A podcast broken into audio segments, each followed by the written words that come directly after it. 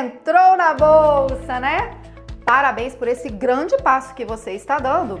E agora, você tem que ficar atento à parte tributária, porque ela é muito importante para que você não venha a ter problema com o BLEOR, com a Receita Federal, porque você está investindo na bolsa. Então, fica comigo nesse vídeo, já dá um likezinho aqui, que eu vou te explicar o que, que você tem que fazer agora que você está na Bolsa de Valores.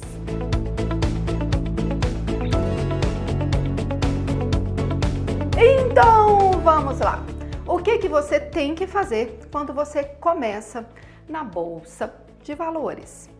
Todo mês, sabe, dia 1 até 31, então você vai pegar todas as suas operações que você fez naquele mês e vai calcular o lucro e prejuízo de cada operação. Separou os resultados de cada mês?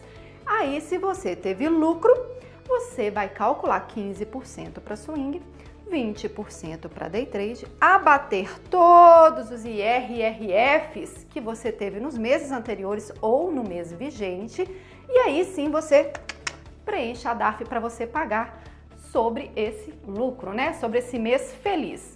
Agora, se não foi um mês feliz, o que acontece algumas vezes na bolsa de valores, né? Porque a gente nem sempre tem só ganhos.